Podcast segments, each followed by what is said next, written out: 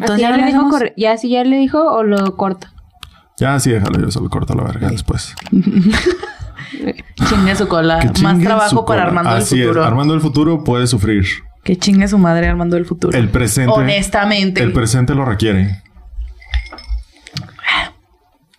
El presente. El presente, el presente. Ese sería un buen nombre de rapero. El presente. En vez de, en Future. Yo soy el presente. El presente.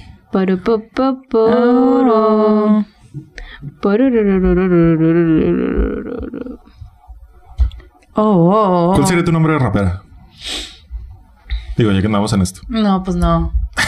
No, pues venga mañana. Ay, wow. no tengo idea, güey. Nunca lo he pensado. ¿El tuyo, Monse? ¿Cuál sería tu nombre de rapera? Ay. No, no sé. Una cosa así de Lilmon. ¡Ay! Me encanta. A ver. El mío yo lo escogió Betty y es el presente. El presente, que suena terrible, la verdad. Sí, la verdad sí. O sea, era Ta- mame, pero vez- si te lo quieres apropiar, Tal vez más en vocales. ¿no? El presente. Presente. Que estaría, o sea, Medio, medio la chingada, ¿no? Un poquito. con X. Ah, está bien, ¿no? Presente con puras ¿Como X en vocales. No, Puede ser, ¿eh? El presente. Lo odio. ¿Sí? Sí, no me gusta. Estoy en contra de. Bueno, Me parece una afrenta. ahí Nah. está. Betty está en contra del lenguaje inclusivo. ¡No!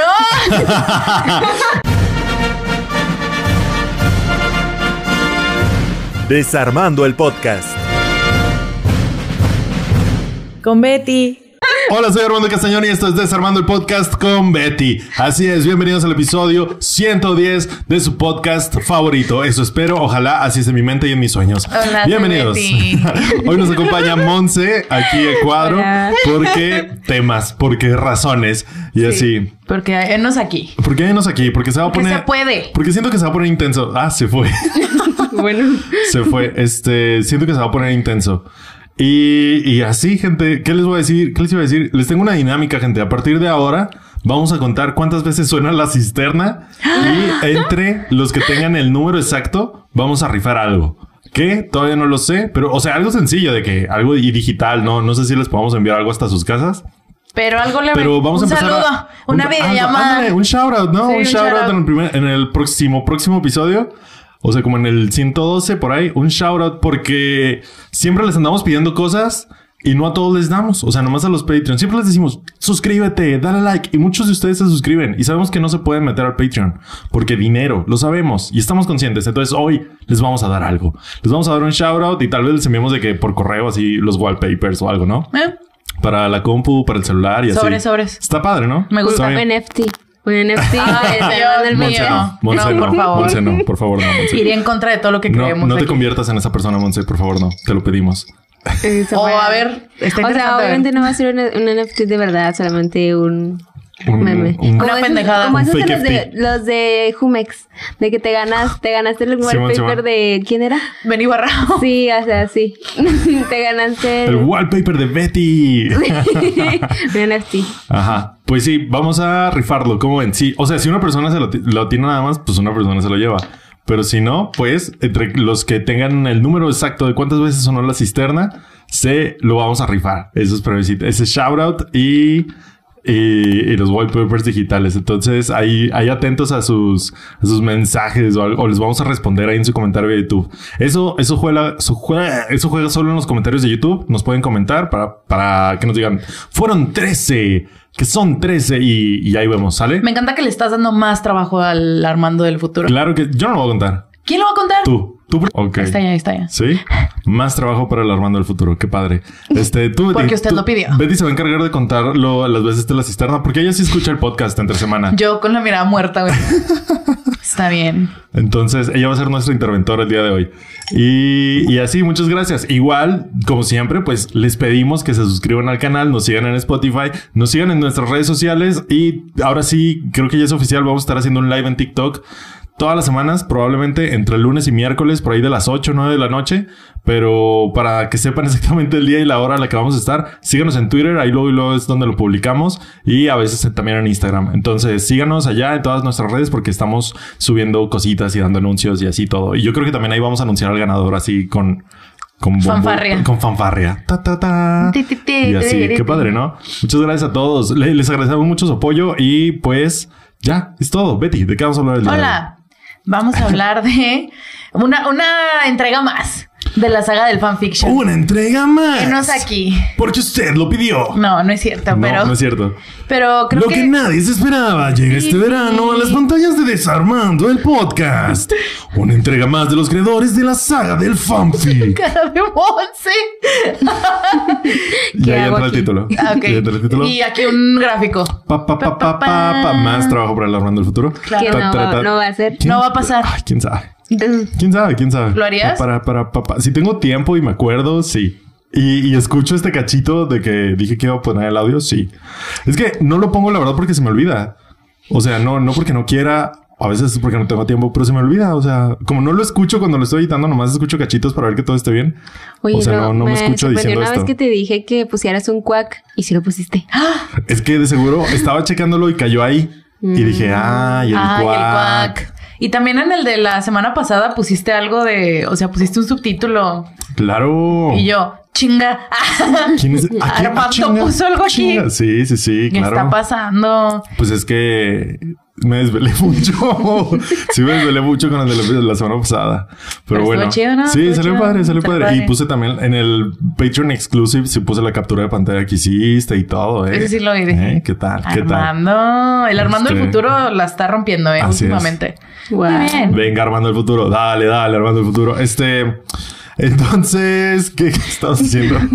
Del tema. Es una entrega Ah, sí. más de la saga del fanfiction, pero esta vez no vamos a hablar de tropas ni vamos a hablar de tendencias. Vamos a hablar del sitio que es el mayor exponente o el mayor repositorio de fanfictions en el internet. repositorio. Es un repositorio, ¿no? Suena, suena asqueroso. Sí. Suena a baño. Que probablemente. Pues repositorio es un espacio centralizado donde se almacenan datos. Sí, sí, sí, no digo Te que esté digo. mal. No digo que esté mal, no digo Como que esté maestra de Ah, base de datos, le puedo confirmar. Supo- Supo- Mm, ándale, Ajá, exacto. Es que no, no es que esté mal, no. Decimos que suena feo, suena, Suena caca. Suena a caca. Está no digo que sea caca. No, no, no, para nada. Todo lo contrario. Bueno, un archivo. Literal, Eso. es un archivo que se llama Archive of Our Own. O Que, mejor. que literal se llama archivo. Sí. Eh, se traduce que, ¿qué te gusta? Archivo de- por nuestra cuenta. Of our own. Archive of Our Own. El archivo de lo nuestro. Mm, un archivo de lo propio. De lo nuestro. Of our own. De lo nuestro. Own es propiedad, ¿no? Ay, no sé. AO3. AO3. Ta, ta, ta. Media hora en decir el, el Mejor nombre conocido tema. como AO3 por sus siglas. Este es el lugar en donde están almacenados, o no, bueno, no es el único porque tenemos Wattpad, tenemos fanfiction.net, teníamos antes Metroflog, en los, en Reddit se publican este fanfictions, en las cuentas de, en las cuentas de fans de Facebook, en todos lados se puede encontrar fanfictions, Ok. pero este es el lugar que está más ordenado y tiene un sistema de etiquetas cabroncísimo, güey. Tiene todo así bien bonito, con- contado, etcétera. Y se gana un premio Hugo. Entonces, eh, creo que seguramente podemos decir que es el sitio de fanfictions por excelencia. Ok, ok. No es el primero, obviamente. Como ya habíamos dicho en otras entregas de la saga del fanfiction. Para más información, cheque la saga del fanfic, una lista de reproducción en el canal de Desarmando el Podcast. El em, empezó el fanfiction en la era digital, en los foros que tenían que armar las propios, los propios miembros del fandom del fanfiction que se publicaba. O sea, si yo tenía un, si yo era miembro del fandom de los expedientes secretos X, tenía que hacer un este publicar en un foro exclusivo de los expedientes secre- secretos X. ¿Qué está pasando? Es que no Nada. escucho, no escucho con los audífonos. ¿No escuchas nada? No. ¿Sí están conectados? Sí. Ok. Ah, Es- sí. No, ¿Ya? eh, Ah, eh, ah, problemas técnicos. Ay, no escuché nada. Ah, ya. Sí. Ah, ya, ya, ya, ya. Sí, ya. Súper. Entonces, empezaron a centralizarse con algunos sitios a principios de los 2000, pero no se llegó hasta el epítome de la centralización del fanfiction hasta 2008, que fue cuando se, se fundó Archive of Our Own que es mm, una, una partecita de la bandera de servicios que ofrece, déjame te digo cómo se llama la organización, la Organización de Trabajos Transformativos, Organization, Organization of Transformative Works, que comprende a Archive of Our Own, que es el archivo de fanfictions, Fanlore, que es un wiki, Ok. una wiki como Wikipedia, pero sobre todo, todo lo fandom. Y sobre la, eso se me hace muy importante y muy valioso. Pues yo que aquí me la vivo, ¿verdad? En el pinche mundo del fandom y aquí moriré. Este, Se no sabe. nada más, no nada más te, no es, no son como las wikis de Wikifandom o así. Son, es una wiki de los acontecimientos en el mundo del fandom. Ok. Es una. Sí. Autobiográfica. Bueno, Es una wiki autobiográfica, autobiográfica sí. del fandom. No te va a decir, este, no va a traer a lo mejor la wiki de Peter Parker de Spider-Man, Ajá. pero te va a traer, ah, en 2009 la raza, los fans de, de Spider-Man hicieron una mamada. Claro. O no te va a traer el, eh, la página de wiki de Misha Collins, el actor que era Castiel en Supernatural, Ajá. pero sí te va a traer el acontecimiento de 2013 en Tumblr con la cara de Misha Collins que se llamó el Misha Apocalypse. Estuvo raro. Fue un día en el que, paréntesis, fue un día que todo Tumblr, todo Tumblr fueras parte o no del fandom de Supernatural, Ajá. solo posteó la misma jeta de Misha Collins que como que le tomaron una foto fea Ajá. que sale así. O sea, sorprendido por la cámara. Sí. Y esa la hicieron meme, la pusieron en GIFs, la pusieron en videos. Wow. Subían mil veces la foto y se apropió de Tumblr todo un día. Y se llamó el Mish Apocalypse. yo estuve ahí. Si alguien, si Yo lo alguien, viví, yo, lo viví. Yo lo viví. Estoy muy segura que rebloqueé algo. A ver. Pero No si alguien. ¿neta te vas a meter a tu Tumblr en 2009? Sí. Wow. En vivo. Mm, pues no, igual y por el Patreon, ¿no? No. ¿no? Sí, sería demasiado. Este, pero entonces eso es lo que documenta esta wiki. No, pero les dejamos Como la que liga. la historia, no, jamás. La liga en la descripción. Ah, chinga. Ya no entro. Tumblr se murió. Tumblr, se ¿Tumblr murió. se murió? Gente, Tumblr se acaba de caer. Tumblr se murió. A ver, no mames. Oh, el Tumblr de Betty está muerto. Probable. O a lo mejor como lo estoy abriendo desde un este navegador más seguro Ah, bueno. que. Chrome. Bueno, ¿y luego? Eh, también tienen. Ay, ya me salí de ahí.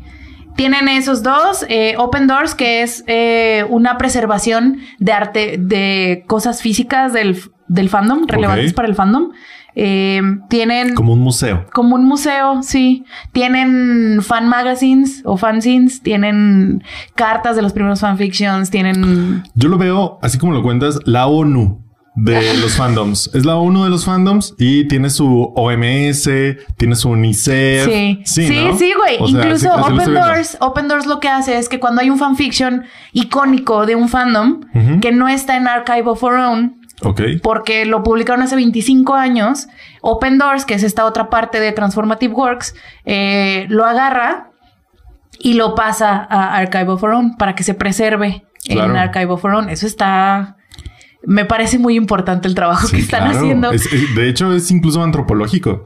O sea, no estoy mamando. O sea, literal es la definición de trabajo antropológico. Me siento parte de un legado, algo que se le está dejando a futuras generaciones. Y sí. Yo leyendo fanfictions sí, ¿eh? a las 10 de la noche, güey. Estoy aportando a la cultura. Y sí, ¿eh? Oigan, ¿Qué no, es neta, ¿eh? Es neta, es neta. O sea, no, es, no estoy mamando cuando lo digo que es hasta antropológico. O sea, wow. eso es lo que pues es la el que, antropología. te- el que sigue te va a mamar, ¿eh? Sí. Transformative Works and Cultures, Ajá. que es una revista académica. Es sí. una revista académica Sí, sí, sí. para eh, las prácticas y los trabajos publicados por Wow, qué padre. Está, es Está un bien tema, heavy. ¿eh? Está bien heavy. Tienen también una parte que es el legal advocacy, que es dar atención legal a gente, como también lo habíamos platicado antes en la saga del fanfiction. El fanfiction no es 100% legal, que digamos, o bueno, Hay sí es. cosas que hay que tomar en cuenta. Hay, hay, hay zonas grises. Hay zonas muy grises. Entonces, eh, hay precauciones también que tú como lector o como escritor de fanfic tienes que tener. No le puedes mandar el fanfic al autor de una obra eh, porque te pueden demandar. No porque hayas escrito un fanfic sobre su obra, Sino que puedes alterar. porque puedes alterar el eh, proceso creativo de ese autor. O sea, si yo le mando un fanfic a eh, Tol- no, Tolkien no. George Martin. George R. R. Martin. No, si se quiere mándaselo a Tolkien. No O sé si le va a llegar, A la pero mándaselo. Órale. Oiga, yo creo. yo creo que Frodo. Sí, no. claro. Se lo mandas a, a Jorge, a Jorge Martín. Jorge Y- Martín, a George y- Martin. Sí, si yo le mando un fanfiction de cómo quiero yo que se acabe la saga de Hielo y Fuego, él me puede demandar porque yo estoy Deja tú. Irrumpiendo Y, y su nace de esto de que imagínate que se lo mandas, ahí llega y lo lee y dice verga. está igual a lo que yo tenía Está planeado. igual a lo que yo ya escribí y está a punto de publicarse. Entonces, ya sabes, ahí puede haber un que puede ser verdad o falso, que te lo puede robar y escribirlo él, o lo puede sacar y dijo, es que esta morra ya lo, ya lo sacó y yo lo leí, entonces Hay nos un vamos a estar peleando. legal. Entonces hay un pedo. Sí. Entonces, Transformative Works ofrece asesoría legal para esas, más que nada para las, el uso de, de cosas con copyright. ¿Ok? que se hace en diferentes facetas de tu experiencia como fan, ¿no? Los, este, las ediciones de video, los trends, los memes, los fanfictions, el fanart, todo eso puede afectar en el copyright. Y para que estés más informado y para que si te ves en alguna En algún pedillo. en algún pedillo, ellos te, ellos tienen su, su rama que te ayuda. Tienen también Bidding, que es eh, un documental Wow. de seis partes. eh, Wow. sobre el bidding. Bidding es lo que ahorita conocemos como el fancam Ok. o el fanbid, que es que haces ediciones de video sobre tu fandom. Claro. Entonces, en, esta es una práctica que está desde que, desde que se digitalizó un poquito y desde que lo que generaba fandom era algo multimedia. Porque, pues, por ejemplo, no puedes hacer un fanbid de... mm, De un libro, De un libro. No. Pues no. Pero si es de tele, si es de películas, si es Cachitos. de... Cachitos y los grabas. Y luego dibujas a madres eh, animados, güey. Pues pudiera Pues, ser. a veces hacen eso. Pero sería, ¿seguiría siendo bidding? Creo que no. Mm. Creo que ya, ya es otra cosa. No, yo digo que Vaya. sí. ¿Sí? Yo digo que sí. Pues qué difícil. Es, a mí el término me parece ya un poquito, o sea, es, es muy cambiante, creo que ese es el término que más cambia, el del bidding, que te digo, después son, eran fan edits cuando yo estaba en Tumblr, luego fanbits y ahora que están más que nada en. Twitter son fancams. Este, pero De las Twice ahí. De las Twice ahí bailando. Ay, güey, estoy en un tren de TikTok ahorita actual de Sí. que Pop, eres un, soy un idol y me estás haciendo un fanbit de, me estás haciendo un fancam de cuando estoy tomando agua. Y luego de cuando to- hago una pausa y estoy tomando agua y yo, es verdad. Sí, sí, sea. Le- Les, morres ahí editando, este, encontrando el, mo- el cualquier momento de Claro. humanidad. Es, es De los un arte.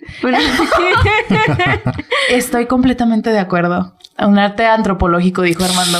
Uy, ese sí no sé. No sé. No sé si tenga tanto, tanto valor científico. No te retractes. No, ya es otra cosa. no es distinto. es- no sé, no sé.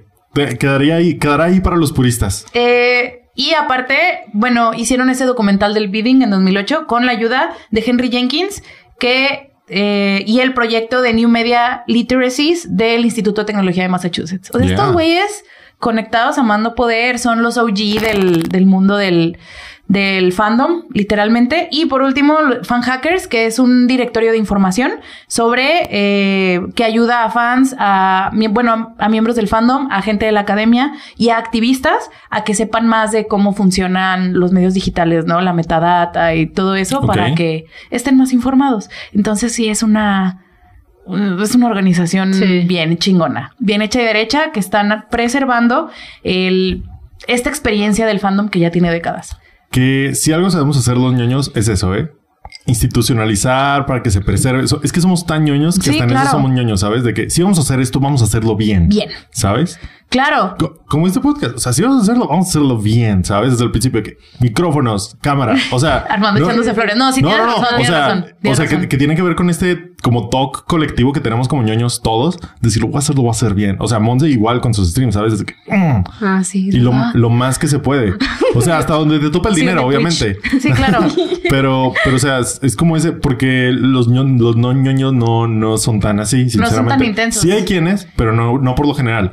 Incluso yo creo que los ñoños alimentamos la corporación en general y hacemos este tipo de trabajos. Entonces nos lo traemos a nuestros gustos Y, Y, por eso, salen estas por mamadas. eso terminan este tipo de instituciones. No te vayas lejos a las, las armies, así son. Sí, claro. Son Sí, sí, sí. súper institucionales, ¿sabes? El, el Respeto. respeto máximo. Ahora que se transmitió el concierto de Permission to Dance en, salas de cine en el Ay, país. sí, cuando regalaron así a los cinepolitos. Sí, a los empleados de Cinepolis, que es la cadena que transmitió el concierto en vivo, se organizaron a nivel nacional para llevarles de comer a los cinepolitos, porque ellas, ellas estaban conscientes de que iba a ser trabajo extra porque era un Claro. chingo de gente la que iba a ir y se pusieron de acuerdo para llevarles Para de comer. la, ajá, de o detallitos, de que dulcitos o Sí, agradecimientos.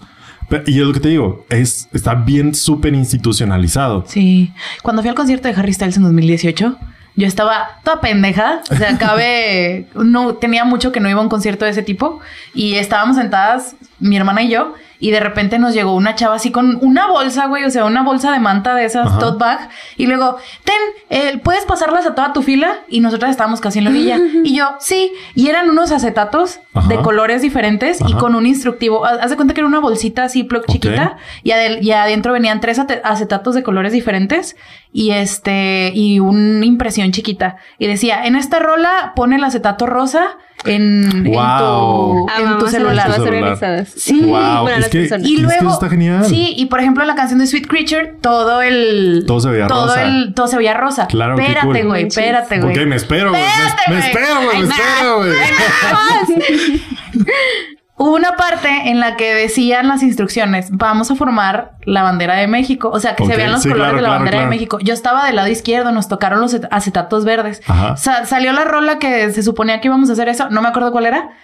y este, puse yo el acetatito y dije, ni de pedo. No, güey. O sea, Todos. Todos, güey. verde, blanco y rojo, delimitado, güey, así, exacto. por filas, No claro. manches. O sea, es que estamos hablando de que un mes antes fueron y midieron, tomaron un render de cómo se iba a ver Sí, desde antes. Dijeron, ok, de- ok, esta fila está chueca, pero mira, Aquí lo vamos a hacer seguro- la F7, pero ya en la E8, en la F9 y así nos pero vamos, el trabajo, ¿sabes? pero también Claro. el trabajo de que obviamente tú no es es la organización más allá de la organización física, es la organización digital, creo yo, que es obviamente no vas a hacer una junta con todas las Harrys de Pues no, no, en no. 2018, vas a decir, necesito una morra que esté en la sección F que compre de este acetato y Es que, imprima esto. es un grupo de Facebook, un grupo de WhatsApp. y Claro. que, oigan, chicas, alguien aquí, no sé qué. O chicos, alguien acá, Y para acá. Y así. Pa, pa, pa, sí. Y de que, ah, bueno, yo no voy a ir, pero yo junto las bolsitas Ziploc. Ah, yo hago las impresiones y se las mando no sé quién. Ah, sí, yo las junto, bla, bla, bla. Ah, yo las reparto aquí, de aquí para acá, bla, bla, bla. Y yo les digo todas, sí, súper, pum, pum, pum, pum, pum. Yo impresionada, ¿eh? Es que,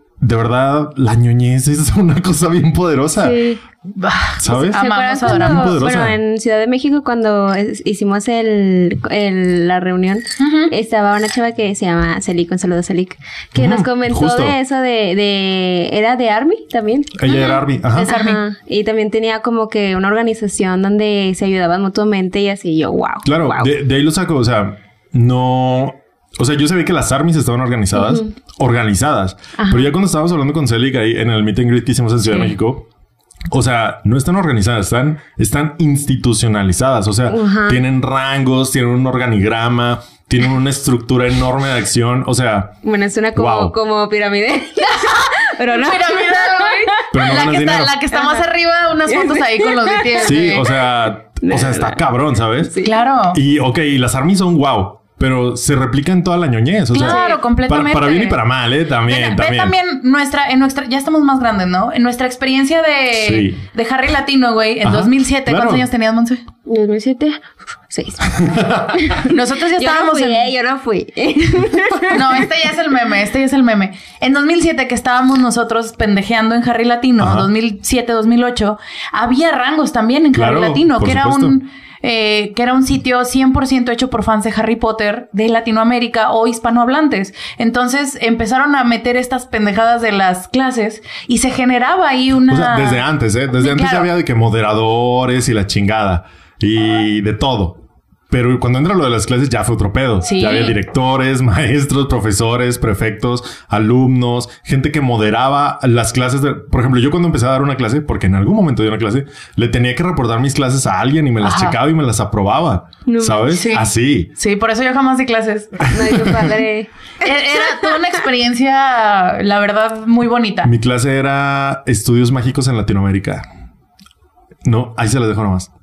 Y todo era inventado. Y, to- y todo me lo inventaba, ¿sabes? No. Todo era inventado. Porque- Había un, había un apartado que se llamaba El Profeta en el que inventabas noticias de tu, Uy, de tu claro, pedacito de. Latinoamérica. O sea, de que... Por supuesto. Y estaba por categorías, ¿no? Noticias de animales salvajes. Y luego de, que animales mágicos. Se ve una estampida de no sé qué animal mágico en Perú, pero las autoridades moguls decidieron taparla con un huracán. Y coincidía con que El había un huracán en huracán en Perú. Perú o algo así, ¿sabes? No manches. O sea, una- o sea, obviamente lo inventé, no, no Ay, huracán, padre. ¿sabes? Mi clase de, de estudio, no, eran criaturas mágicas en Latinoamérica. Era Era así, me invitaba de que... real. Ajá, yo lo que hacía, basado como en estas noticias del profeta, yo agarraba con la misma estructura, pero en animales. Veía que un animal estaba en peligro de extinción y decía que se le encontraron propiedades mágicas. Entonces el ministro de bestias de México o Guatemala, no sé, los estaba recogiendo y que los moguls creían que se estaban extinguiendo. O de que animales que ya sabemos que tienen como, que, que son así como eso. eh, Chupacabras. el chupacabras o, o que las lechuzas o no sé, Sí. el quetzal le inventaba de que la pluma de quetzal se descubre que puedes hacer varitas con ellas, ¿sabes? Cosas Sí. así. Yo en el profeta me la pasaba en ese de animales mágicos porque es donde la gente se piraba machín, güey. Sí, está bien padre. Se piraba machín. Así de que los criptidos conocidos de América, de que el Mothman, eh, el chupacabras, todos, Sí, sí, sí. eh, de repente así de que avistamiento que coincidía con algún avistamiento del chupacabras inventado aquí Y hasta en ponías un periodicazo de un periódico en Sí. Yucatán o algo, ¿sabes? Ajá. De que avistamiento de, de la raza de este Félix Felicis, no sé qué chingados, Ajá. mejor conocido por los muggles como el chupacabras. Sí, bueno. en, y luego el, el ministro de bestias de México reportó que se les escapó. O sea, Así, mamadas, ¿sabes? muy padre. Qué po- Era, era muy padre. Y es la ñoñez siendo institucional. Que, que qué padre. Y eso no, nos da mucho como ñoños de seguir en los fandoms, de seguir en los fandoms. Tanto que a otras, bueno, Transformation, Bueno, de Transformative Works. Transformative Works, o sea, tiene tantas ramas de preservación, de legal, de todo, ¿sabes? Está súper cool. Eso es como la ultimate organización ñoña. Sí. Claro, Eh, está rigiendo más que nada experiencias fandoms contenida en, en Estados Unidos o en el más bien en el norte global, no Estados Unidos y Europa y se, se busca que se expandan un poquito más, pero tampoco tienen tantos años, o sea, Claro. se, se fundaron en mayo de 2007, tienen apenas 14 años, que eso no, para ahora que lo que lo clasificas como trabajo antropológico, pues eso no es nada, No, no, no, para nada. o sea, para nada. Y, y lo que se me hace más cool todavía de Transformative Works es que es sobre el fandom. O sea, es súper meta. Sí. Porque nosotros lo hacíamos de que, ah, sobre Harry Potter, el, el, no sé, la pieza de entretenimiento que origina el fandom. Crea una organización, los Potterhead, Simón y las Armies sobre BTS, pero esta es sobre los fandoms. O sea, de- sobre tú como fandom estás hablando sobre el fandom. Y la gente Está que es parte, exactamente, y la gente que es parte de la organización es gente que te metes a fan, fanlore, que es el wiki, y te vienen, esta persona fue a la primera a la que se le ocurrió la idea de Archive of Our Own, que ahorita lo vamos a ver. Y luego te metes a su página de wiki y es, esta güey empezó en el fandom, en el fandom de, no sé, el fantasma de la ópera, en el fandom de Rocky Horror Wow. Picture Show. O sea, te viene la historia de sus propios miembros No también, porque son gente importante para la historia del movimiento. Está padrísimo, ya me la Es que- pasé y bomba está- esta y semana. Está súper meta. Sí. Porque ya no estás hablando de lo que el mainstream o lo de la Ajá, industria de del entretenimiento te dio. No, no, no. Es ya de la comunidad. Lo que la misma comunidad generó para preservarse a sí misma. Wow, está. No se me puso la manches, bonito. Es, hermoso, padre. es hermoso. Yo por eso cuando supe que estaban, que Transformative Works estaba nominado al Hugo por AO3, yo dije, sí. Sí. Sí. Sí. Y ese mismo año, que también ahorita lo, lo abordamos un poquito más, ese mismo año estaba nominada una de mis youtubers favoritas, que es Lindsay Ellis, eh, la que cubrió todo este pedo del Omegaverse, Ujú. o más Sí, bien a la sí. que le pasó gran parte, gran bueno. parte del pedo del Omegaverse y estaba nominada por una, eh, una serie de, de videoensayos sobre la trilogía del Hobbit. La nominaron, ella fue hasta Nueva Zelanda, son como documentales, incluso. Este, y yo así de que ojalá pierda. Te amo, pero ojalá pierdas. Ellis, ojalá pierdas. Y ella misma decía en su Twitter o en sus en vivos, yo sé que voy a perder y no podría perder ante otra persona que no fuera, o a- ante otra organización que no fuera Transformative Works, porque por lo que están haciendo. Y nada más los nominaron por, por, Por AO3. AO3. O sea, imagínate que los nominen por otra cosa. Igual en una de Que esas. está súper válido, güey. O sea, es que neta está bien meta y autoconservativo. Suena bien anticapitalista. ¿eh? Y adivina qué. ¿Qué? empezó como una respuesta anticapitalista a un conjunto de hombres que intentaron Qué capitalizar el fanfiction. Qué padre. Wow. Qué A padre. otros. Ahora, a mejor. otros, ¿eh? Cada vez se pone mejor. Cada, Cada vez se vez. pone mejor. Sí, cada vez se pone Sí. mejor. ¿Por qué el fandom es Yo pensé tan que, estaba- ño- que iba a ¿por qué estar los bien ñoños? cringe. Yo pensé no, que hoy me iba a dar bien cringe. No. Yo pensé que era algo, o sea, de, de un fanfiction. Sí, yo. O sea, si quieren al final decimos las, las las- tags más eh, usadas Creo que en ya lo, Outlets, ya lo hicimos en otro episodio eso. pues podemos hacerlo. Bueno, también bueno, va, también tiene sus escándalos y cositas, pero también a esas llegaremos. Muy bien. En hay, había algo que se intentó hacer que se llamaba FanLib. Les digo, antes de AO3 no había un repositorio, no había un archivo. Basta, hermano. Repositorio. Era un... No había un sitio específico en el que pudieras tú eh, explorar fanfiction de diferentes fandoms. Te digo, era mucho más este, difícil, digamos, encontrar un fanfiction antes. Entonces, eh, FanLib era un sitio comercial cuyo contenido era hecho por creadores fans. Eso es importante separarlo. El contenido no lo creaba la organización que fundó FanLib, sino los fans, que es como funciona el fanfiction. Eh, fandom.inc, ah, no. Se, percebi- se percibía desde el principio, ajá. Un momento. Igual ya es muy tarde, pero si no sabes qué es fanfic y no estás entendiendo nada de esto, tenemos toda una saga dedicada a esto. Entonces puedes empezar tal vez por otro video. Igual ya es muy tarde. Una Discúlpanos. Pero igual, discúlpanos. Bueno, pero, así bien pero si ya es rápido. muy tarde, ahí está toda la saga. Así bien rápido, fanfiction es una historia que escribes y o lees eh, sobre un trabajo que no te pertenece. Y, y esa historia no es canon. Eso es importante. Canon quiere, o sea, Canon también viene Otro del pedo, es otro Ah, pedo. Chécate, dale una checadilla. Son como cinco si a mí episodios. me gusta Harry Styles y me gusta Lady Tacos y Uf. en mi y en mi mente yo digo harían bonita pareja y escribo una historia sobre Harry Styles y Lady Tacos como Armando prometió que haríamos Ya lo empecé, ya lo empecé, ya, ya lo momento. empecé, ya lo empecé. Eh, Se los juro que ya lo empecé. Llevo media cuartilla. Ok. Llevo media cuartilla y en mi cabeza ya está todo el inicio. Sí. En el episodio del shipping, que es parte de la saga del No sé desde hace cuándo. has dicho Pero ya, ya llevo media cuartilla, ya llevo media, media cuartilla. ya llevo media cuartilla. No, dije, ya la voy a empezar. Eh, la semana pasada o antepasada, ya no sé, ya no sé en qué día vivo. Ya empecé a escribirla. Mm, Ya empecé a escribirla y ya sé, ya sé cómo va a pasar todo y dónde se la voy a dejar a, a ti, ¿no? Tú vas a hacer el, el- El, el en medio. desarrollo. Y Ferir la iba a terminar. Ok, en bien. el episodio del shipping decimos los fanfics que vamos a hacer. No hice el que iba a hacer, pero vamos a hacer el colaborativo. Y algún día voy a hacer el de, Wan- el de Wanda. Ya también lo tengo aquí en la cabeza. Se me ocurrió esta semana. Bueno. Solo, solo no, me, no me he podido sentar a escribir. Sí, entonces no se ha extendido la definición del fanfic.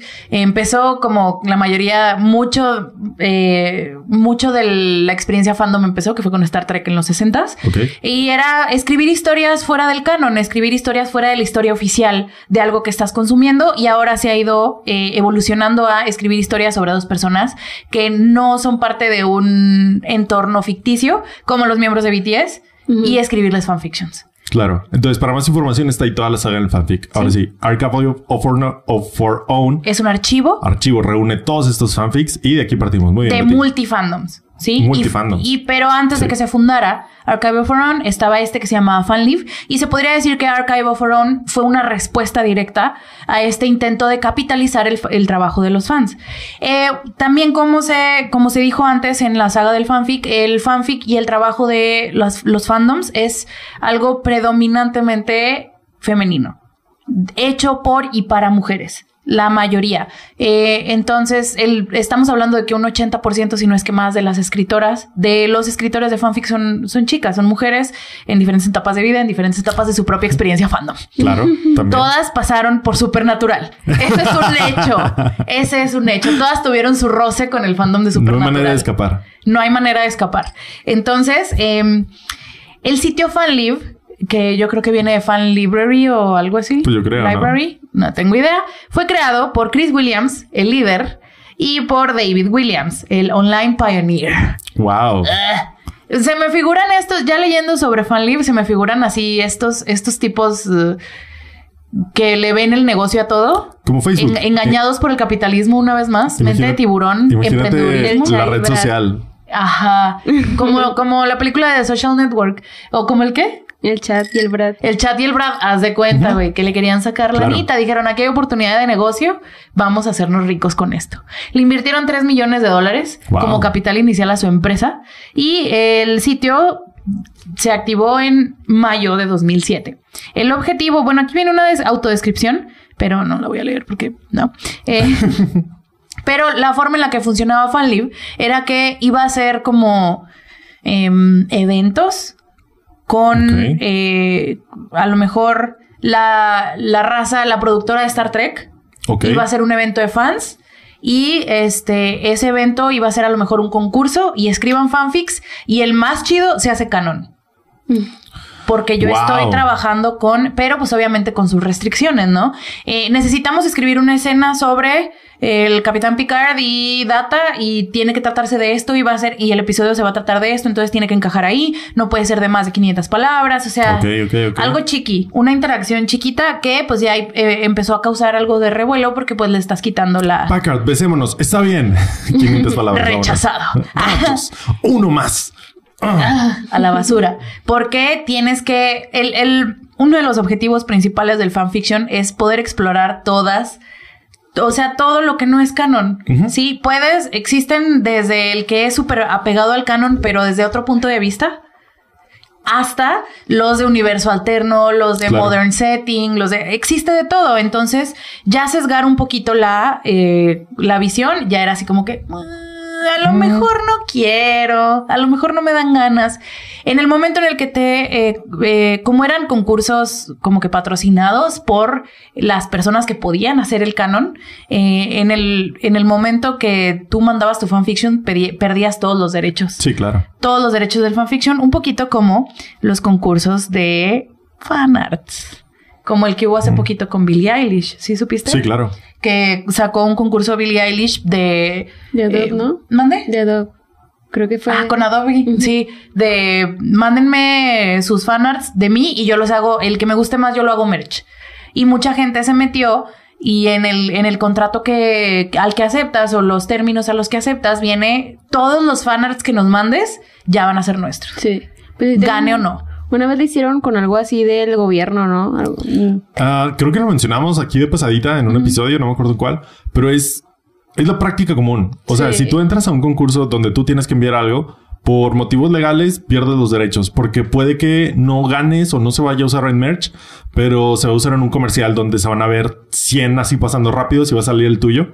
Entonces, si no fueran los dueños de tu trabajo, no podrían hacerlo, ¿sabes? O sea, como para protegerse, porque no saben en realidad en qué lo van a usar, si va a salir medio segundo en un cartelón con mil dibujos, normalmente pierdes los derechos. O sea, s- ay, por ejemplo, con lo de Billie Eilish decíamos, pues es que es la práctica normal, solo que no estamos acostumbrados a leer las letras chiquitas. Sí. Pero así pasa, o sea, aquí en todo, o sea, la Marina y el Mar, ¿se acordaban de ese? Sí. Ah, Había un concurso que El, mar y la- el niño y la mar. El niño y la mar de la Marina. Sí. O sea, es lo mismo. Sí, claro. Y en las, en las ah, convocatorias de gobierno de las marcas es lo mismo. ¿A ti no te tocó que en tu primaria pública fueran a pedirles cuentos? Ah, sí, que se sí. publicaron en libros. Sí, pasó así. No me acuerdo. Tal vez no. Yo ya tengo un libro con una Tal- historia que no escribí yo. Me la plagié. Un era un fanfic. No, era una, era una leyenda de, de, de aquí, o sea, no mames. leve. No, Y ya no le cambié el pinche final, güey.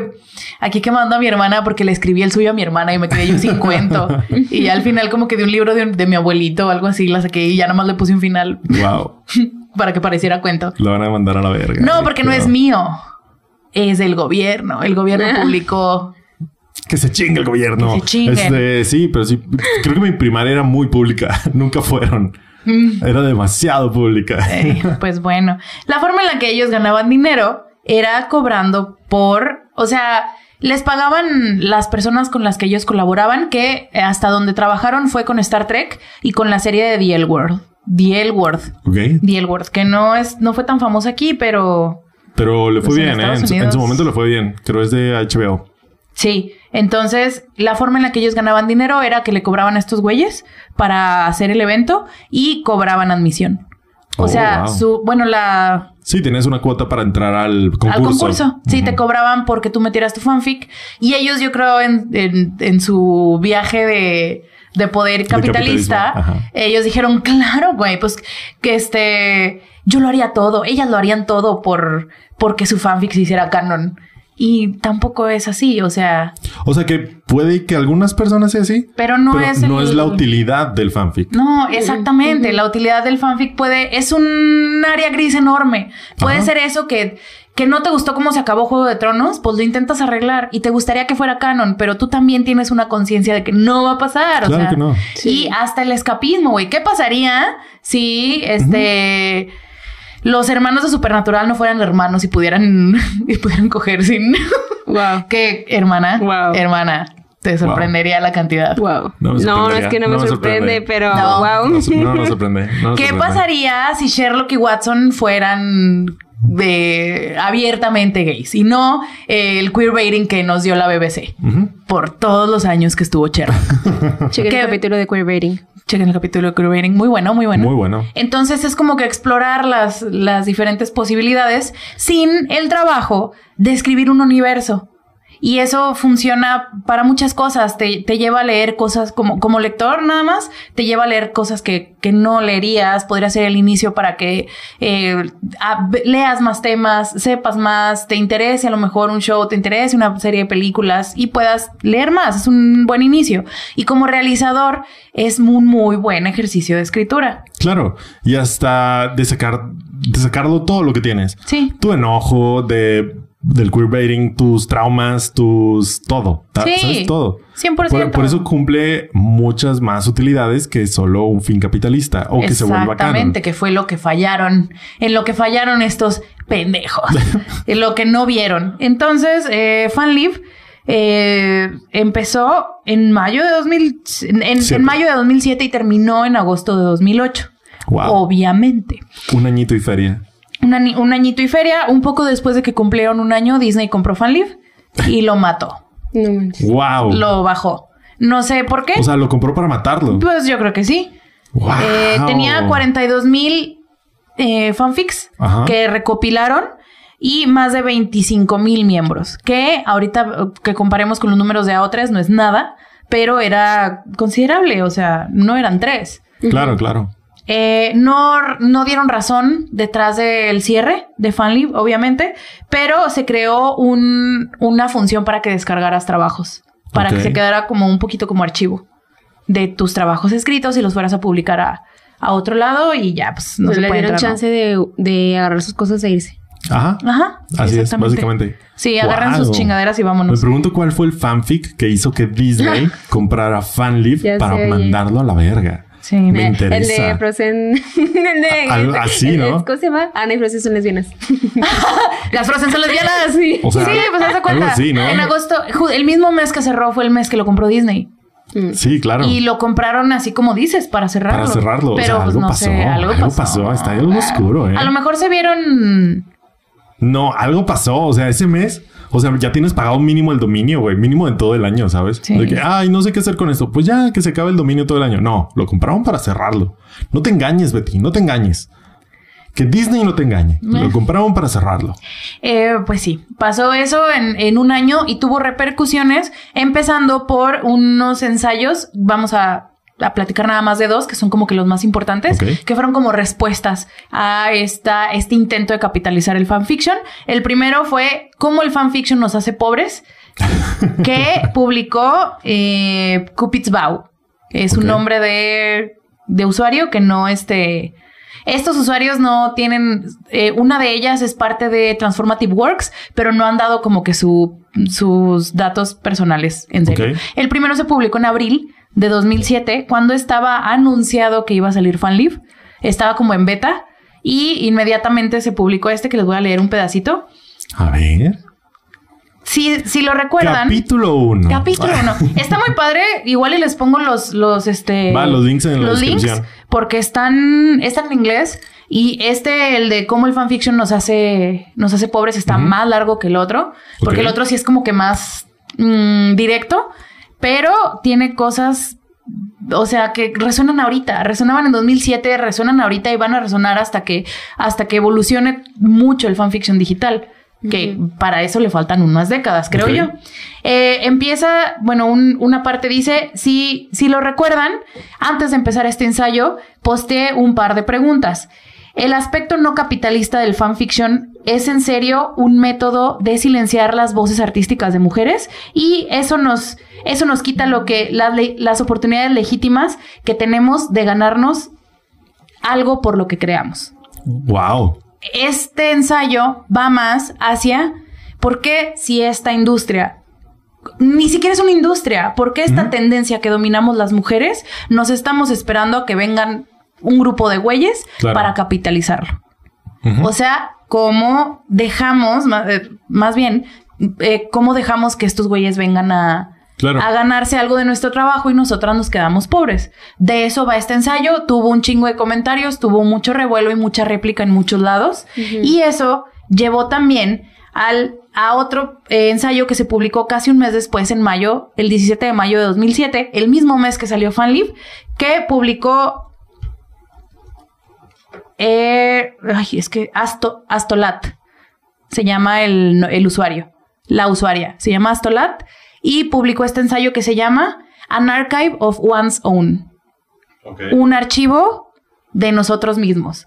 Esta persona, Astolat, ya era parte de Transformative Works. Transformative Works acababa de empezar. Este. Y lo publicó en el foro de Transformative Works. Y en este ensayo es donde se da la idea de un archivo en el que se pueda contener el fanfiction de forma ordenada y cómo poderlo hacer. O sea, son las bases de lo que se terminó convirtiendo a O3, que lo puso esta chica que se llama Astolat y eh, fue 100% una respuesta a, a FanLib que estaba empezando. Entonces, se tardaron bastante, un añito, en acomodar todo, en organizar todo, en comprar tu dominio, en contratar gente, en lo que quieras. Todo. Y Archive of Our Own, déjame te doy la fecha específica. Ah, No, lo publicó en Live Journal y aquí tengo el link. Está padre. Sí, lo, está más cortito que el otro, pero este recomiendo. Recomiendo que se lea. Y Archive of Our Own entró en eh, operaciones en 2008. Basada mucho en este ensayito que publicó esta persona, en el que pone, haz de cuenta, pone una lista de puntitos, Sí, puntos. de lo Como que tiene que traer, ¿no? Como un manifiesto, vamos. Sí. O sea, un Eh, archivo de fanfics debe ser así, sí. debe ser de esta manera para que todos podamos tenerlo libremente y la chingada, Sí, ¿no? creo que las herramientas necesarias deben incluir ser eh, administrado por y para creadores del fanfic, no tener este, no tener comerciales, eh, ser eh, como, como Wikipedia, Claro. que lo, que lo funden las donaciones, que tenga una interfaz fácil de buscar, que tenga un sistema de un sistema de etiquetas, que etcétera, etcétera, cosas que fueron convirtiéndose en lo que ahora es AO3. Como esta persona ya era parte de Transformative Works, este, pues ella lo publicó y, Y se pusieron a y jalar. se pusieron a jalar. y eh, Archive of Our Own se lanzó en septiembre de 2008. Hace 13 años, casi, ca- casi 14. Ahora en septiembre va a cumplir 14. Y eh, se abrió al público en noviembre. O sea, la opción beta. Se lanzó en septiembre como esto va a pasar. Ahí viene. En noviembre se lanzó el beta y desde entonces ha estado operando sin interrupciones con hasta ahorita 4 millones 31 mil usuarios registrados. Wow. Esa es otra eh, como parte de Archive of Our Own que lo hace un poquito diferente. Para poder entrar, para poder leer, no necesitas tener un usuario. Puedes entrar y leer, todo es gratis, todo, toda la interfaz es para usuarios registrados o no. Solamente te tienes que registrar si quieres que tu nombre salga en los comentarios de, o sea, si te gusta un fanfic y le comentas o si no te gusta y le pones no chingues, le- en los comentarios si quieres que salga tu, Tu usuario, tu ajá. usuario, le pones. O si quieres escribir y publicar tus propios fanfics. Yeah. Y si no, nada. ¿Tienes una idea de cuántos años pasé sin una cuenta de Archive of Our Como ocho. Sí, un chingo. Me la hice hace poquito porque una amiga de Tom, bueno, hace poquito, hace cuatro años, porque una amiga de Tumblr Entonces estaba publicando. ocho. Entonces sí duraste como ocho. Sí, porque una amiga de Tumblr estaba publicando su, su, Su fanfic, de. Spider-Man. Wow. Sí, y le, y le quería comentar y que supiera que era yo, porque yo le decía, yo lo voy a leer, yo lo voy a leer. Y no quería ponerle así de que. Hola, usuario soy anónimo. Betty. Sí, no. Entonces ya me hice mi cuenta y le comentaba y ya, y nos comentábamos en su fanfic y todo. Qué padre. No muy fan de los fanfics de Spider-Man, pero lo hacía por ella. Hola, cara. Entonces. Me interesa, eh, me interesa. no, es el. Spider-Man de Tom Holland. No me interesa. No, no me te interesa. A mí sí. Sí, es este, el Spider-Man de Tom Holland slash Reader. O sea, es, ¿sí me explico? Sí, sí, sí. Es de como que self-insert. Ajá, De sí, que sí, tú, sí. Te, tú te pones Ah, ahí. sí, sí, Caro es el sidekick o, o el interés amoroso de Sí, ¿no? sí, estaba, estaba padre. O sea, ella escribe muy bonito, tiene una cuenta de BookTok y una cuenta de mm, Bookstagram. Ok. Lee mucho y, y hace reviews y todo. Y era muy buena escribiendo fanfic. No sé si todavía está escribiendo. Eh, pero sí, básicamente. Así se continúa. Tiene el sistema de tags que no es eh, gran cosa. Digo, no es que no sea gran cosa, más bien es gran cosa. Porque mm, el precursor, al menos aquí en Latinoamérica, era fanfiction.net. Y una de sus grandes fallas era el sistema de tags. Claro que, que nunca, no funcionaba. Nunca puedes encontrar nada. Nunca podías Qué encontrar nada. coraje. Tiene una interfaz de búsqueda rigurosa, güey. O sea, si tú te metes y leíste un fanfiction hace dos semanas y no te acuerdas cómo se llama y no te acuerdas cómo se llama el autor, nada más te acuerdas que era de este fandom Uy, sí. y trataba estos temas, hay una parte para que tú le pongas eh, qué parejas salen, eh, más o menos Claro. cuándo, cuántos capítulos tenía y luego tiene para que busques por palabras random. Así que palabras random que te acuerdas que venían en el fanfiction. eso se alegra, se agradece muchísimo. Cabrón. Muchísimo. Ojalá todas las plataformas tuvieran eso. Y no lo tiene. Y no lo tienen. O sea, encontrar una película en Amazon es el infierno. Es en HBO, no te En HBO es el infierno. O sea, gracias Netflix, porque creo que son los mejorcitos en eso. Sí. Pero si tuviera algo así, wow, que más o menos por ahí va. Pero se agradece un chingo. O Sí. no sé, TikTok, ¿sabes? Ay, claro, También que tuviera un buscador bueno. Se te Ay, pierde sí. un chingo las cosas. Sí, sí, sí. Se agradece muchísimo. Al menos yo también que tengo como ese toque. La neta, sí. Sí, por favor. definitivamente.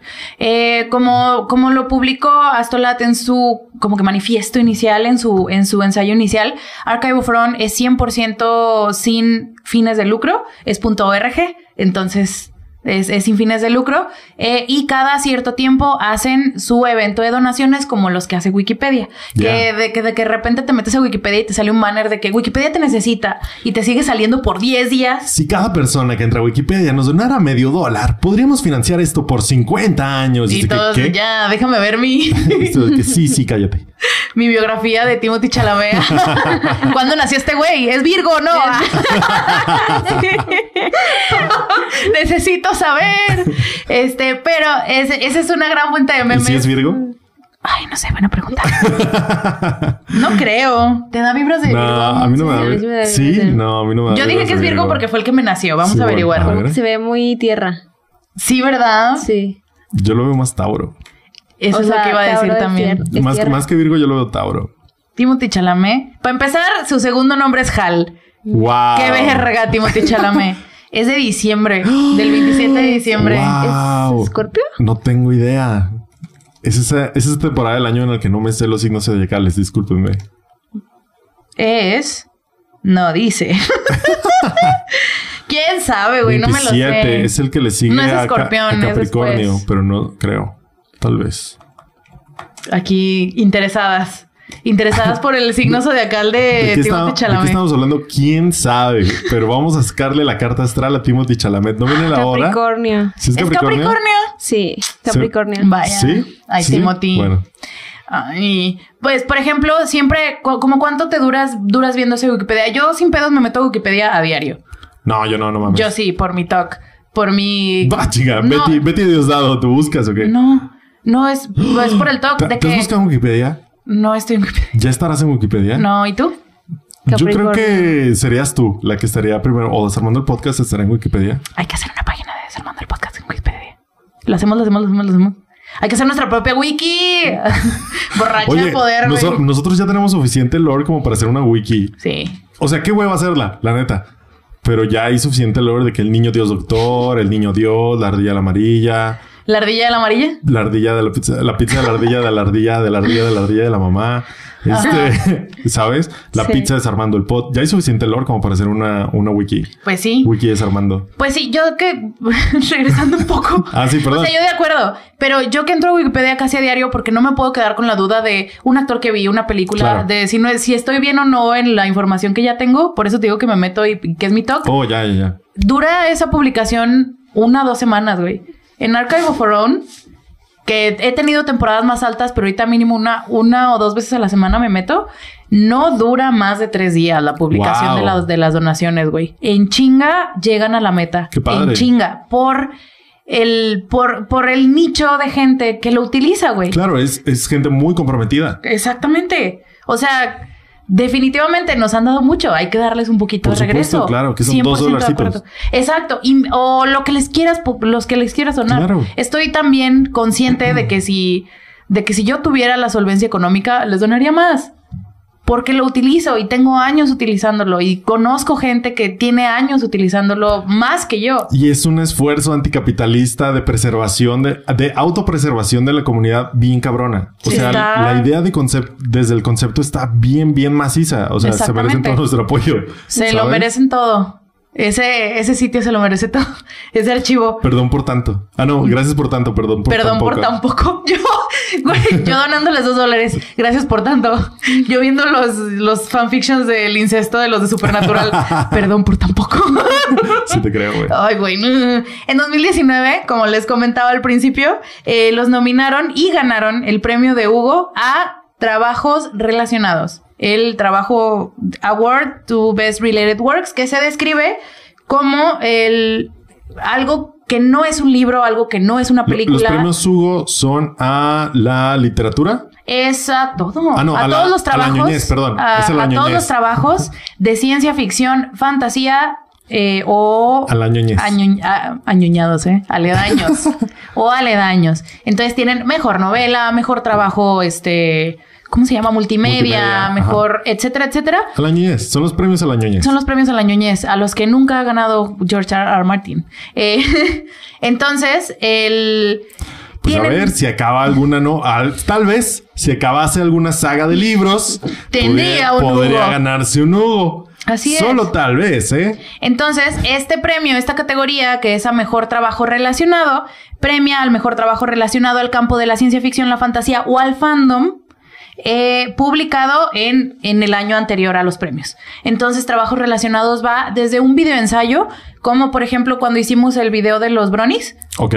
mucha, eh, mucha de la información la saqué yo de un video ensayo de una chica que se llama Jenny Nicholson, que hizo casi ca- un documental de dos horas de cómo se murió la cultura de los bronies. Ok. Liz D. Ellis, como les dije, que hizo su, su saga de tres, este, tres videoensayos del Hobbit, que terminó yéndose hasta Nueva Zelanda para terminarlo como un documental, fue también nominada, porque es un trabajo que no es, es algo relacionado a, no es un trabajo de ciencia ficción, no es un trabajo de fantasía, es algo relacionado a. Entonces, en 2019 se le nominó a Transformative Works a este Hugo específicamente por la plataforma Archive of Our Own, que obviamente ganaron. Merecidamente y ya se están tardando en nominarles las demás mamadas. Sí, ¿eh? ¿no? La neta. Entonces, eh, pues sí, ganaron, le ganaron un chingo. Eso también, este premio de trabajo relacionado es como mejor película de los Oscars, güey. Nominan a 15 Wow. y gana uno. Que es como, siento yo que es para darle más visibilidad y tener más diversidad en los nominados. Claro. Si una por- es un... es, es una categoría súper abierta. Es una categoría súper abierta, exactamente. El año que estuvo nominado este archivo, que es literalmente un sitio o un trabajo colaborativo, eh, estuvo nominado el videoensayo de del Hobbit, estuvo nominado otra página que era una ni- iniciativa de preservación de la WorldCon del 76, Ok. que era también una página, pero era un trabajo de preservación. Estuvo nominada... eh, creo que un diccionario de Beowulf, o sea, son varias cosas. Claro. Y para darle un poquito de visibilidad a todo lo que se puede nominar, pues yo creo que nominan un chingo. Era el claro ganador en 2019 y eh, no fue lo- la última noticia que tuvimos de Archive of Our Own. Por desgracia, la última noticia que tuvimos que alcanzó así como que mm, Notoriedad. notoriedad fue el incidente del boicot contra Xiao Shan, un actor chino por... eh, ay, esta es la parte cringe, Ok. ¿ok? Lo estaba esperando. Dije, no a haber Ah, nada pero lo vi. cringe Vamos a cerrar con la parte cringe. Apenas lo vi lo dije, ¿quién es ese guapo? es muy guapo, Monse, lo puedes ver en Netflix. Wow. Ajá. Hay un webtoon, bueno, no es un webtoon, es un mangua, que son los que son este los chinos. ¿O Ok. ¿Era manhua? Creo que los chinos son manhua con H. A ver, decídete. Manga Decídete. es el japonés. Decídete porque ya tenemos un episodio sobre eso, ¿eh? Sí, es verdad. En el, en el episodio del webtoon de BTS hablamos de esto, creo. No, el de ¿No? Pinku. El de Pinku, el de los webtoons, Ah, sí, el de literal. los- ah, Eh, ok, Tenemos un episodio de los webtoons armando. El, el, el japonés es el manga, que es el más conocido, que es el que es base de muchos animes, etcétera. El chino es manhua, con. H, que son los cómics de procedencia china. Y los coreanos son manhwa, con W. Ok. Manhwa, ¿sí? Entonces, hay un manhwa que se llama The Untamed, que tiene em, storylines... Ajá. O sea, la pareja es homosexual. Ok. ¿sí? Es una pareja gay que tiene aventuras en la China eh, imperial, Ok. ¿sí? Le hicieron un show con producción china. Ok. De todos estos, de, de los tres países principales que nos dan producciones como que multimedia, Japón, China y Corea, eh, de allá de ese fre- frente asiático, el China es el más conservador de todos. El más, güey. Se sabe, Sí, claro. todos lo sabemos, son muy cerrados con su mercado. Le hicieron una serie que se llama The Untamed, que pueden ver en Netflix. Obviamente la serie eliminó toda connotación homosexual del Wow. trabajo fuente. Eso no impidió que los fans que ya leían el manhua que no la vieran, porque pues es estás es que viendo es- a tus sí, claro, personajes, claro. estás uh, eh, sí, Pero quitaron una columna central de la narrativa. así es. ¡Wow! Entonces, eh, salió en 2019 eh, y los dos actores principales son Yang Xia, no, espera, me estoy equivocando, Xiao San, que es el, el- el- el centro de esta, de esta vorágine, de este desvergue, de este, ¿cómo se llama? Escándalo. Ok. Y el otro es Wang Jibo. Entonces, ellos son los dos protagonistas. En 2020, alguien publicó un fanfiction eh, en el que Me tienen suspenso bien ¡Ay, cabrón. pero no! Tengo, tengo 15 minutos esperando mucho, esto. Tenía mucho que no hablaba de cosas tan cringe aquí. Me da, déjame agarrar ¿Sí? fuercitas. Pues cuánto, ¿Sí? güey, como unos 10 episodios. No Son sé. 10 semanas, mamón. Vamos, Una pierde. A ver, a ver, ándale pues ya, métele, métele tú, Rubo, pues. El fanfiction, uno de estos actores era una prostituta, mujer, creo. Ok. O prostituta, la verdad no me acuerdo. O sea, no sé si le cambiaron el género. Y el otro era un menor de edad. Ok. Ok. Ok. Dentro de la serie. Eh, no, es un universo alterno. Es un Ah, en el fanfic, fanfic, en el univers- fanfic. universo Ah, alterno. En este fanfic. pero no eran los personajes de Untamed, eran los actores. Oh, que eso pasa ya, mucho. ya, sí, claro. O sea, si tú shipeabas Sherlock y Watson en 2010, cuando estaba Sherlock de la BBC saliendo, En vez de hacer un estabas, fanfic. estabas a un paso de shipear a Martin Freeman y a Benedict Cumberbatch. Y en vez de hacer un fanfic con Sherlock y Watson, Hacías un hacías un fanfic. fanfic de Benedict y Martin. Exactamente. Entonces esto fue lo que hicieron. Esto fue lo que hicieron. En vez de hacer un fanfic de los y uno personajes. era una prostituta y, y el otro, un menor de edad. Son hombres. Sí, qué padre, ¿no? Eh, es que dijiste prostituta y menor y la Es que otra. Entonces dijiste. Es que no me acuerdo si le hicieron el gender bent, Ok. pero ese era el contexto. Entonces estaba muy subido de tono el fanfic. No es juicio. Cada quien haga lo que quiera. Suena La- interesante, cuando menos. Un poco incorrecto, sí, pero suena como una historia interesante. Ese fanfic se eh, publicó primero en Weibo, que es una red social china y se llamaba Falling. Eh, en febrero eh, se, se, re- se empezó a reportar el fanfic en Weibo porque traía trabajo explícito. No nada más. Eh, no nada más era lo que estaba escrito en el fanfic, era que estaban subiendo como que sketches o Wow. dibujitos Sí, claro. y estaban eh, lo, lo- lo reportaban porque estaban sexualizando a un personaje menor de edad y porque estaban feminizando al otro. A Ok. Xiao San. A Xiao San era el que lo cambiaron a, a ser chica, Sí, sí, sí. a ser mujer. Eh, entonces, el incidente es que eh, Archive of Our- lo publicaron también en Archive of Our Own y Archive en Weibo lo bajaron en chinga porque pues China controla porque es el de Weibo. eh, porque es el de China más bien Weibo, pero en Archive of pues no tienen ellos jurisdicción. Sí, ¿no? Entonces no se pudo, no se pudo bajar. No lo bajaron y ahí en Archive Front vivió y hizo su desmadre. Y eso llevó a que hubiera un boicot del actor Xiao San. O sea, el actor llamó un- a un boicot. No, eh, se hizo un boicot a las marcas que patrocinaban al actor. Ah, ok. O sea, el- boicot fue actor- contra el actor. pero el actor, ¿qué culpa tuvo? Ninguna, ninguna, güey. ¿Y los fans fueron los que decidieron hacer el boicot? Pues sí, creo que sí. Es, eh, lo, lo tomaron como una afronta eh, poco profesional. wow. Entonces, uy, O sea, si no hay ninguna declaración, qué mal fans. Si hay alguna declaración, entiendo que los fans se han enojado.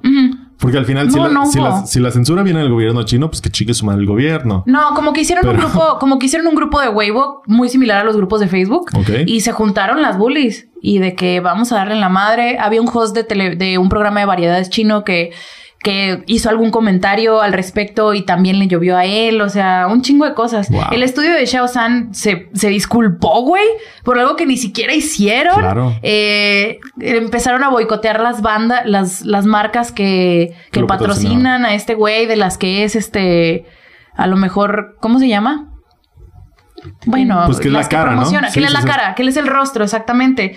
Este, intentaron hacer un juicio legal, o sea, ¿Contra no, no, quién, no, sabes? Y Weibo empezó a censurar, empezó a cerrar páginas, empezó a cancelar Wow. perfiles, este, el, el estudio de Shao San empezó, a- tuvo que decir públicamente que ellos estaban con Weibo para que siguieran censurando porque eso no estaba bien y la Oh, ya, chingada. ya, ya. Y Archive fueron así que, Güey, yo solo publico fanfics. Güey, yo qué. Este, incluso hicieron varias así como que llamadas a los, a los fans. Ajá. El estudio de Xiao San, del actor, empezó a hacer llamadas así de que, oigan, por A ver, favor, o sea, vamos a bajarle vamos a huevos". bajarle. No, no participen en este boicot, pero pa- tampoco participen en esa otra cosa tan, tan rara y americana de. o sea, wow. Eh, fue noticia por meses este actor, porque aparte, pues, porque es un actor así como de- lo observamos, es un actor muy guapo Sí. y sale en series eh, constantemente. Es un actor que está trabajando mucho, que estaba en el, en el momento más alto de su carrera, porque The Untamed fue un éxito. Fue un éxito en China, fue un éxito en Estados Unidos.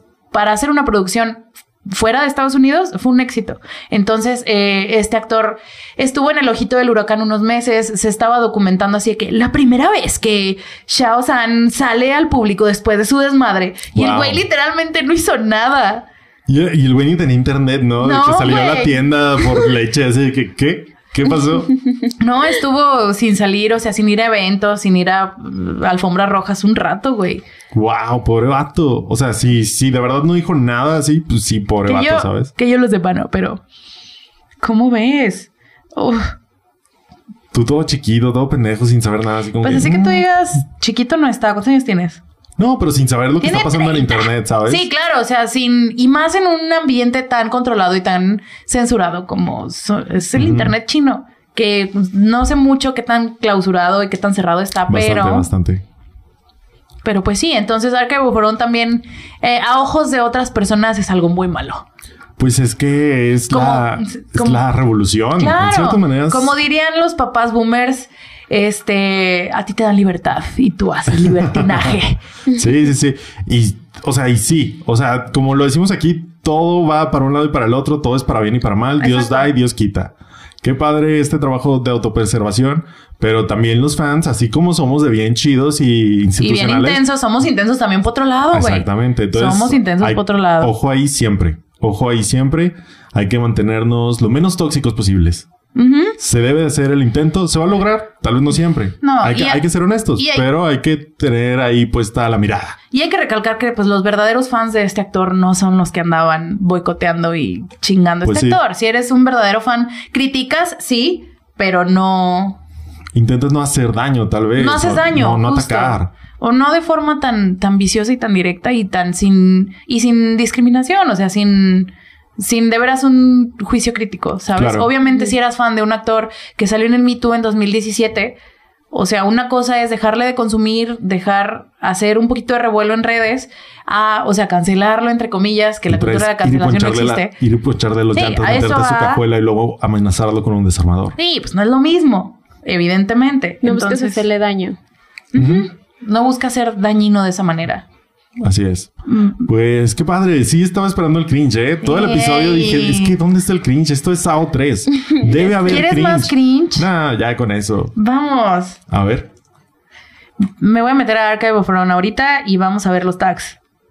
Ok. ¿Te parece? Sí, si quieres. Creo que ya hicimos eso en otro episodio, pero Ay, venga. pues igual y ahorita. en este ahora. ok.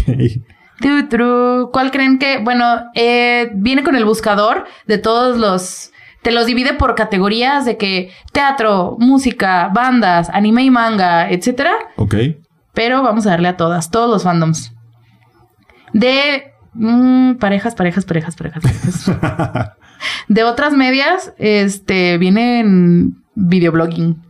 Mira. Que eso también, wow, los, los fanfics de bloggers Wow. tuvieron su época. De Minecraft. Y que cringe. ¿De Minecraft? Minecraft. Claro que de Minecraft. Obviamente, Doctor Who and Related Factors, K-pop, etcétera, etcétera. Categorías Ándale, pues. no reconocidas. Ándale, pues. Oh, Matt Mikkelsen Hannibal, categoría no reconocida. Vaya. Yo la reconozco muy bien. Eh, tra- buscar trabajos. No, buscar tags. Una disculpa de antemano. No, ya lo cambiaron. Olvídalo. Ya cambiaron la. ya cambiaron la interfaz. Lo siento. Oigan, yo no escuché la, el hidro. ¿Será? No les des la no respuesta, no les des la respuesta, Monse. Oh, rayos. Pon un cuac. cuac, cuac, cuac, cuac. Este, tal vez, tal vez este sea el peor episodio para haber iniciado esta dinámica. Una disculpa. sí, ¿eh? ¿Quién las, sabe? las 100 tags más populares de AO3. ¿Qué te parece si no lo hacemos de parejas, pero lo hacemos de tags? ok. Déjame entrar. Proceder porque esto contiene cosas para mayores de edad. Muy bien. Muy bien. La tag más usada en trabajos de fanfiction en AO3 es fluff.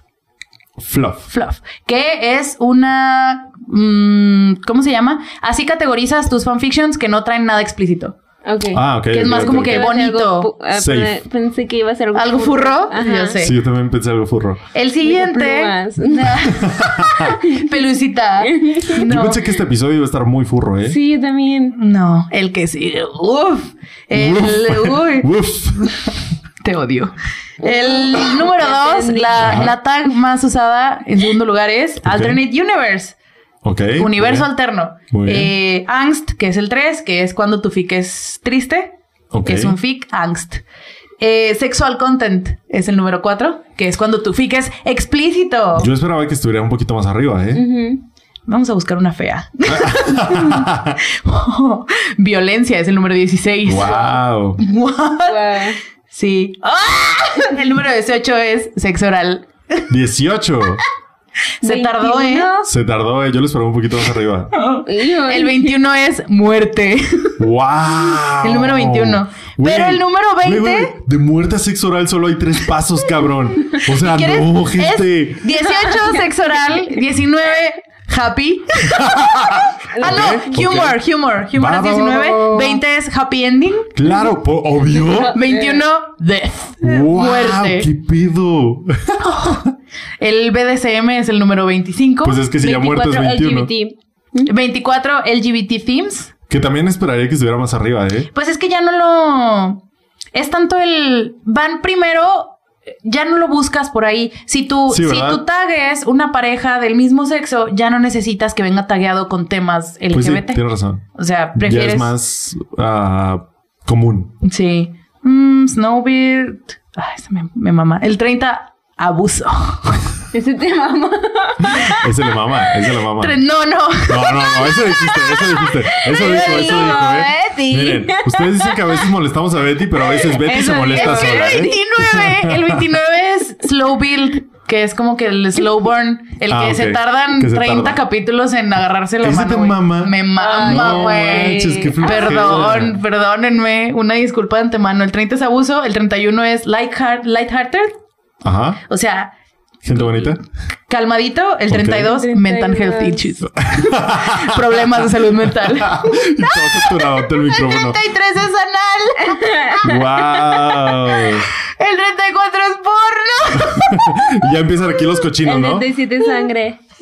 37 sangre. Obviamente. a partir del 30. Supernatural. Supernatural Elements. Elements. Elements. sí. El 44 es Anal Sex. Yeah. El 45 es Character Death. wow. muerte de un personaje. Esto bueno. 47 Parenthood. Esto me está dando muchas ideas para los fanfics que, que tenemos que escribir, ¿eh? Wow. De que en qué etiquetas vamos a leer. ya no quiero leer. ¿Cuál? El 56. Ah, el 58. El 58 es non-consensual. ¿Y cuál es el 56? Finger fucking. Ay, yo, me- yo me imaginaba algo terrible así, bien cabrón. El 65 es O sea, no con esta, sensual, güey. esta, esta tag, la 65, soy- estoy muy familiarizada con ella porque duré muchos años con ella bloqueada. Porque me daba mucho cringe leer nada más la tag. No porque no quisiera, no es que lea muchos fanfiction de estos, Ajá. pero no es porque no quisiera, es porque el nombre de la tag me daba mucho cringe. Ok. La tag se llama Plot What Plot, Porn Without Plot. ¿Qué? ¡Qué risa, güey! Y es una que se dio sola, o sea, podrías tú tagarlo con porno. claro. Pero no, que jajas que tu tag sea plot, what plot. Esto es puro pinche porno. supuesto. A eso viniste. Ah, suicidio, la número 68.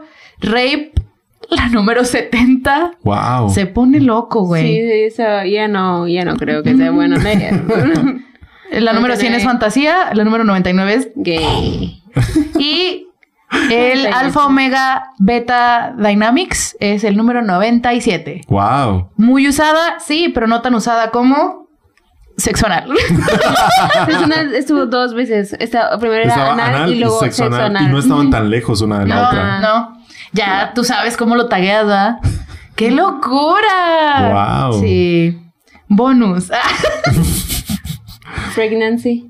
Pregnancy es el 109, Alternate Universe slash College University, que es un universo alterno bien común. Es el 103, ¿te mamá? Los Mi shorts. mamá. De hecho, el de Wanda lo voy a hacer así. College University. Sí. Ah.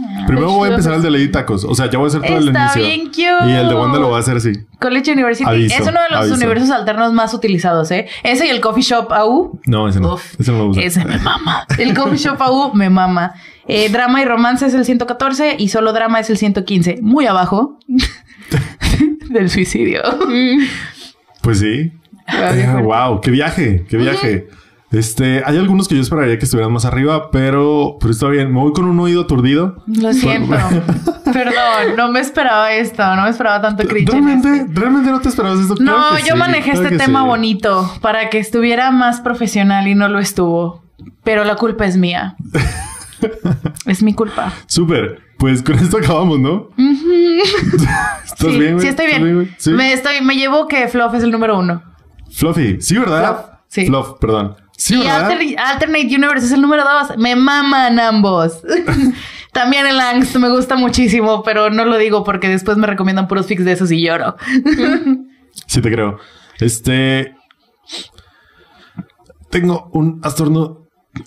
No, se fue. No, aquí está. Voy a dar la salida con un estornudo atorado en mi nariz.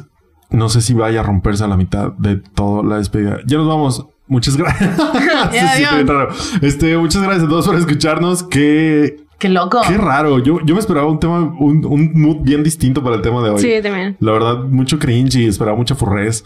Pero ya vendrá. Sí, Ya ya. vendrá, ya espérenlo. vendrá, ¿eh? Espérenlo. Espérenlo. Vendrá. Yo Espérenlo. estoy muy contenta porque yo sabía lo importante que era Transformative Works. Yo sé lo importante que es Archive of Rome porque sé cómo le ha cambiado la perspectiva de un fandom a una persona y a una comunidad, etcétera. Pero qué bonito es saber que va más allá. Claro. Investigando esto me di cuenta que va mucho más allá y que va a seguir creciendo. Qué padre. A mí, wow, también lo que descubrí el día de hoy, qué padre, qué padre. La verdad, que, que labor tan más cabrona, Sí. tan cabrona y tan No bonita y sé, no sé si noble sea una buena manera de describirlo, pero qué buena labor están haciendo. Sí. Y pues ya, muchísimas gracias a todos por escucharnos. Los que llegaron hasta acá, muchísimas, muchísimas gracias. Ah, ¿Qué más? Un shout out a nuestros Patreons. ¿Nos falta? ¿Qué te parece? ¿Los tienes? Bien. Creo que sí, a ver. Este. Y Pensé que los habías un- notado tú. Únanse, únanse a nuestro Patreon, únanse por desde dos dólares al mes. Nos pueden donar en PayPal y Va a haber una cuarta temporada de Desarmando el Podcast. En este momento se los confirmamos. Probablemente tengamos un receso en algún momento, pero todavía no sabemos ni cuándo ni cuánto tiempo va, va a ser ese. De cuánto tiempo va a ser ese receso. Y, y pues ya, muchas gracias a la Pizza de la Ardilla Amarilla, a ustedes por seguirnos aquí en Spotify, en Apple Podcast, en Google Podcast.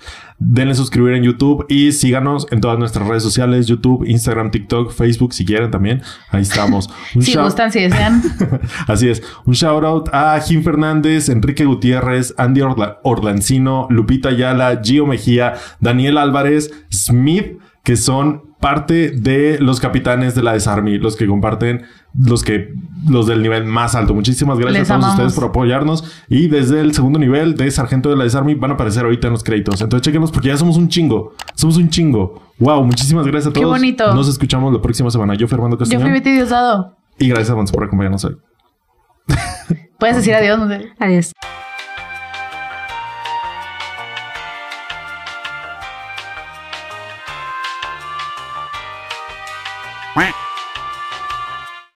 Locura. Y ya. No estornudaste. No, se me fue. Lo tienes aquí bien atorado, raro. No, ahorita vamos a estar guardando y me va a dar.